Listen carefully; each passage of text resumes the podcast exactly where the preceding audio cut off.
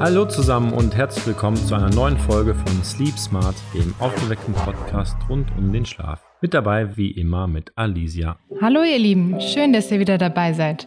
Ich hoffe, wir haben alle eine erholsame Nacht hinter uns. Also ich habe für meinen Teil zumindest eigentlich ganz gut geschlafen. Vielleicht etwas kurz, aber ähm, ich bin auf jeden Fall gut aus dem Bett gekommen heute Morgen.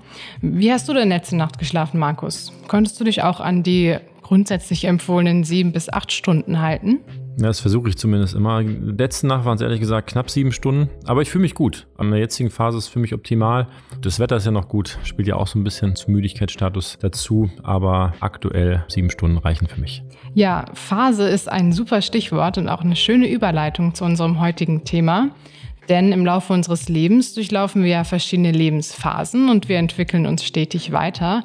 Und mit dieser Entwicklung vom Neugeborenen zum Kleinkind, zum Teenager, zum jungen Erwachsenen und später eben auch im hohen Alter verändert sich nicht nur unser Körper, sondern tatsächlich auch unser Schlaf und auch das Schlafbedürfnis. Was kannst du uns dazu sagen, Markus?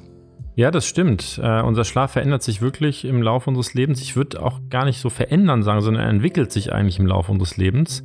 Das liegt nicht nur daran, dass sich die Verteilung von unseren Schlafphasen ändert, sondern es ändert sich auch unser Schlafbedürfnis, die Gesamtschlafdauer, die wir der, pro Nacht quasi schlafen. Und äh, das hängt sozusagen vor allem nicht nur mit dem Tagesablauf und der inneren Uhr, sondern auch mit dem Reifegrad unseres Körpers zusammen, also mit dem Altern. Ja, besonders in der Jugend bekommt man ja andauernd zu hören, man würde zu viel schlafen, wenn man morgens nicht so gut aus dem Bett kommt oder auch müde in die Schule geht. Aber Fakt ist ja, in unterschiedlichen Lebensphasen brauchen wir aus wirklich wichtigen und guten Gründen eigentlich auch unterschiedlich viel Schlaf. Lass uns das doch mal im Detail betrachten, wie sich der Schlaf vom Beginn unseres Lebens bis ins hohe Alter hin verändert. Welche Bedeutung hat der Schlaf denn bei Neugeborenen und Kleinkindern? Ich würde ehrlich gesagt fast noch eine Stufe früher anfangen als bei den Neugeborenen, also wirklich im Mutterleib, weil äh, das wissen viele Menschen überhaupt nicht. Auch die Ungeborenen, die verbringen einen Großteil in einem REM-ähnlichen Stadium. Ähm, man müsste eigentlich annehmen, also dass sich der Tiefschlaf quasi von Beginn an rausentwickelt, weil wir ja schon früher in den Folgen darüber gesprochen haben, dass Tiefschlaf wichtig für unsere Regeneration ist und äh, eigentlich auch so den Takt vorgeben müsste quasi. Das ist aber eigentlich falsch, denn der REM-Schlaf ist äh, der erste erkennbare und messbare Schlafzustand bei Menschen oder auch bei höher entwickelten Säugetieren. Und der REM-Schlaf kommt ganz am Anfang und der Non-REM-Schlaf, also Tiefschlaf, bildet sich eigentlich erst später heraus. Das lässt sich vor allem dadurch erklären, dass sich die einzelnen Hirnstrukturen unterschiedlich schnell entwickeln und das unterstreicht auch eigentlich nochmal ganz stark die Annahme, dass unser Schlaf eine ganz klare Eigenschaft unseres Gehirns ist und auch von diesem ausgeht. Das bedeutet auch, dass sich, wenn der Schlaf sich im Laufe des Lebens entwickelt, wozu der Schlaf eigentlich überhaupt da ist. Denn wenn wir von Beginn an primär REM-Schlaf haben, dann dient das in erster Linie vor allem dazu, dass sich unser Gehirn aufbaut und reorganisiert, weil wir ja auch aus vorangegangenen Episoden gelernt haben in unserem Podcast, dass die REM-Phase eher eine aufbauende Phase ist. Und wir wissen auch, dass Neugeborene bis zu 17 Stunden am Tag schlafen müssen und sich das Gehirn in dieser Zeit sehr, sehr drastisch und schnell entwickelt. Ja, diese Entwicklung ist natürlich ähm, gerade für Neugeborene und Babys sehr wichtig. Trotzdem kommen einem 17 Stunden natürlich erstmal sehr viel vor. Aber ähm, je jünger wir sind, desto schneller entwickeln wir uns ja dann auch. Und bei diesen 17 Stunden bleibt es ja eigentlich auch gar nicht so lange, oder? Also in den ersten Lebensjahren ändert sich das Schlafbedürfnis und die Schlafarchitektur eigentlich am stärksten. Die Schlafdauer und vor allem auch der Anteil der REM-Phase wird weniger und äh, proportional nimmt der Tiefschlafanteil zu. In der Regel wissen wir, dass Kleinkinder und Vorschulkinder ungefähr pro Nacht 11 bis 14 Stunden schlafen sollten. Auch 13 bis 14 Stunden Schlaf pro Tag sind ja eine ganze Menge, aber eben, wie du sagst, sehr wichtig für eine gesunde Entwicklung. Und wie man ja auch oft mitbekommt oder selbst miterlebt, ist dieses hohe Schlafbedürfnis bei, gerade bei Babys oder auch kleinen Kindern noch, ähm, ja nicht an einen festen Rhythmus gebunden. Das heißt, sie schlafen nicht unbedingt nur in der Nacht, sondern in der Regel ja genau dann, wenn sie halt eben müde werden. Gibt es dafür auch einen bestimmten Grund? Ich muss da ein bisschen lachen weil Eltern mit kleinen Kindern kennen das zu gut. Äh, ich habe auch die Erfahrung bei unserem ersten Kind gemacht, der hat eigentlich, wie man so schön sagt, die Nacht zum Tag gemacht und war immer nachts wach, wenn wir eigentlich schlafen wollten. Und tagsüber, wenn man dann der Arbeit nachgehen musste, dann ist der Kleine dann rumgeturnt. Das kennen wahrscheinlich viele Eltern mit kleinen Kindern. Und das liegt vor allem daran, dass der Schlaf sich bei Kindern auch erst richtig ausbilden muss. Obwohl auch kleinere Kinder schon eine Fähigkeit haben, den Schlaf auf einen bestimmten Tagesabschnitt zu konzentrieren, muss sich die Fähigkeit in den ersten Wochen nach der Geburt auch richtig erst weiter ausprägen. Und das ist eigentlich so die Hauptaufgabe auch in den ersten drei Lebensmonaten zwischen Eltern und Kind, dass man versucht, den inneren Rhythmus des Kindes mit dem Takt-Nacht-Rhythmus zu synchronisieren. Denn nur ein erfolgreich angeeigneter Schlafrhythmus erlaubt es auch allen, dass die überwiegend dann quasi in der Nacht schlafen und tagsüber wach sein können. Musstest du denn einen Mittagsschlaf machen, als du noch klein warst? Also ich erinnere mich zu gut, dass ich auch als Kind äh, den Mittagsschlaf gemacht habe. Das ist auch für Kleinkinder extrem wichtig, weil sich das Gehirn so drastisch entwickelt, dass es einfach mehr Ruhepausen benötigt. Und zum Glück ist es auch so, dass in vielen Kindergärten heutzutage eine Mittagsruhe eingeführt wird, wo die Kinder sich erholen können, runterkommen können und äh, wie wir ja schon erfahren haben, lernen wir oder festigen Gedächtnisprozesse auch vor allem im Schlaf. Und äh, das Gelernte kann dann auch in diesen kurzen Schlafperioden im Mittagsschlaf dann gefestigt werden. Das heißt, das ist grundsätzlich ja eine gute Sache, den Mittagsschlaf für Kinder auch zu fördern oder ähm, zu unterstützen. Wenn wir aber langsam älter werden, dann können wir immer öfter auch selber entscheiden, wie viel Schlaf wir möchten oder wann wir eben ins Bett gehen. Wie sieht es dann aus wissenschaftlicher Sicht bei Jugendlichen mit dem Schlaf aus? Jugendliche sollten ungefähr acht bis zehn Stunden schlafen. Die haben nicht mehr so eine drastische, schnelle Entwicklung des Gehirns und so ein schnelles Schlafbedürfnis wie Kleinkinder, sind aber auch noch nicht komplett, ich sag mal, erwachsen und ausgereift, auch von der Gehirnentwicklung. Das heißt, man befindet sich in so einem Zwischenstadium was viele Jugendliche ja gar nicht wahrhaben wollen. Das kennen wir ja selbst, ja.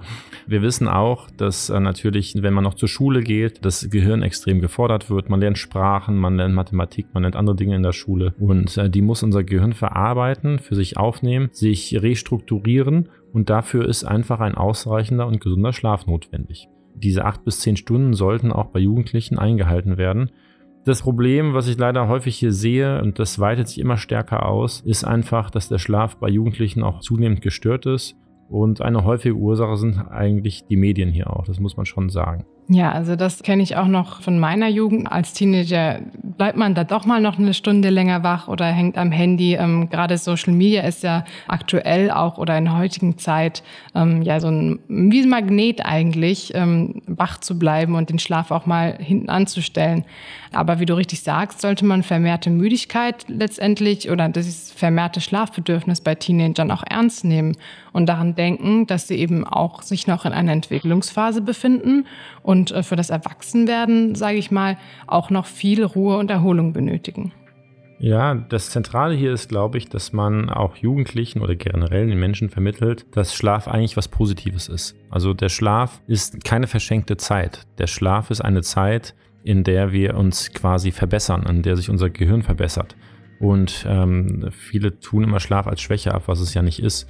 Und ich denke, dass auch hier Eltern, Lehrer oder auch Trainer im Sport oder wie auch immer mehr in die Verantwortung genommen werden müssen, dass die mehr über das Thema Schlaf aufklären und Jugendlichen auch die Bedeutung des Schlafs näher bringen. Dazu gehört zum einen, dass man auf regelmäßige Bettzeiten achtet, auf eine ausreichende Schlafdauer achtet und vor allem auch über eine ausreichende Kontrolle des Medienkonsums, weil viele Jugendliche werden einfach ja, frei mit Medien quasi in Kontakt gebracht und äh, häufig äh, gehen die zwar vielleicht schon ins Bett um neun oder zehn abends und das Handy ist aber noch zwei, drei Stunden an. Und äh, wir haben ja schon auch in den letzten Folgen erfahren, wie negativ sich dann auch dieser Konsum von Medien auf den Schlaf auswirken kann. Also hier ist sicherlich auf jeden Fall noch Aufholbedarf. Da stimme ich dir auf jeden Fall zu. Da gibt es ähm, einiges, was man noch besser machen kann oder auch beachten kann, gerade im jugendlichen Alter. Aber kommen wir dann auch kurz zu uns, Markus. Wir haben jetzt schon öfter über den Schlaf im Erwachsenenalter gesprochen und da gelten ja so sieben bis acht Stunden pro Nacht als Richtwert, damit man während des Schlafs eben ausreichend regenerieren und auch gesund bleiben kann. Ja, die sieben, acht Stunden sind in der Tat die empfohlene Zeitdauer für Erwachsene. Wir haben ja schon darüber gesprochen, dass unser Schlafbedürfnis auch individuell sehr unterschiedlich ist und von vielen Faktoren abhängen kann. Einmal natürlich von unserer Ausbelastung am Tag, körperlicher oder mentaler Art.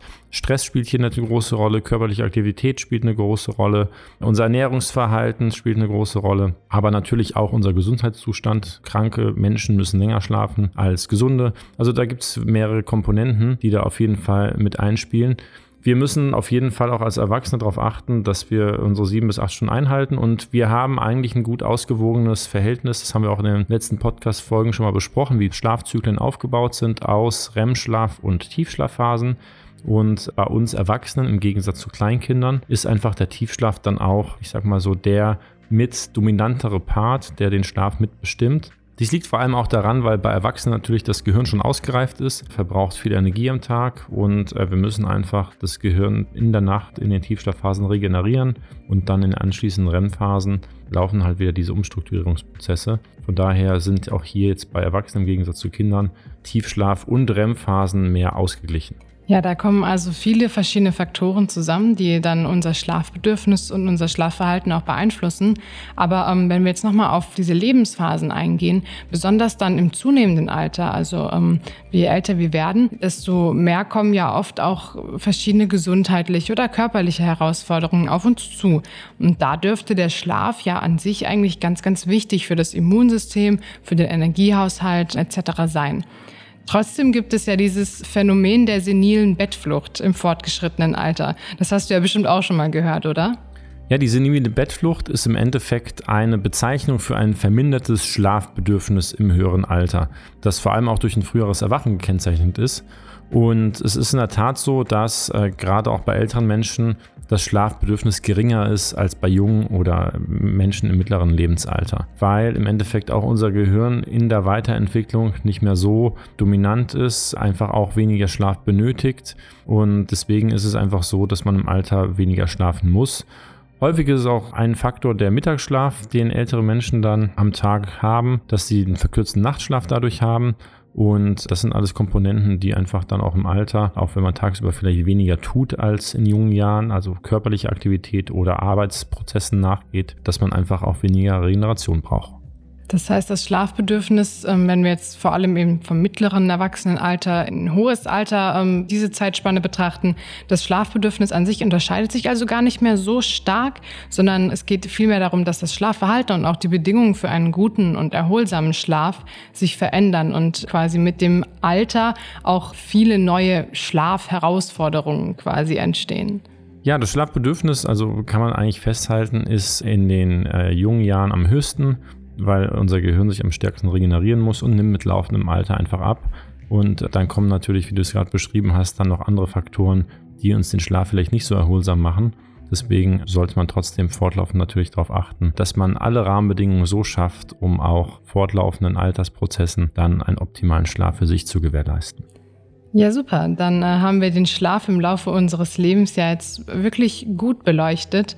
Und ähm, ich muss sagen, ich finde es wirklich spannend, wie unser Körper auch den Schlaf eben an die unterschiedlichen Begebenheiten und Lebensabschnitte anpasst. Und ich denke, man sieht hier eben auch sehr gut, dass ein guter Schlaf als zentrale Erholungsperiode sowohl für den Körper eben als auch für das äh, Gehirn und für die Entwicklung eben sehr, sehr entscheidend ist. Und dass sich ein guter Schlaf auch für unsere Gesundheit und für ein gesundes Leben immer lohnt. Ja, ich denke, wir müssen verstehen und vor allem auch Eltern von Kindern sollten verstehen, dass der Schlaf was ganz Natürliches und Wichtiges für unseren Körper ist und auch die Entwicklung im Laufe des Alters berücksichtigen, weil einfach sich Schlafverhalten und Schlafbedürfnisse ändern. Während wir im Kindesalter also noch bis zu 16, 17 Stunden Schlaf am Tag benötigen und auch als Jugendlicher ruhig mal eine Stunde länger liegen bleiben dürfen, sollten es im Erwachsenenalter grob sieben bis acht Stunden Schlaf pro Nacht sein.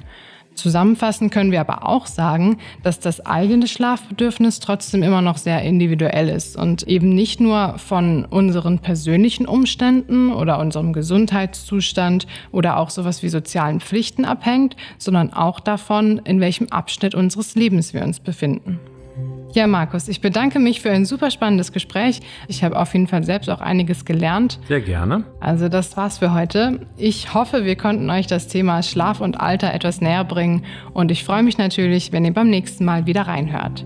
Bis dahin bleibt gesund und schlaft gut.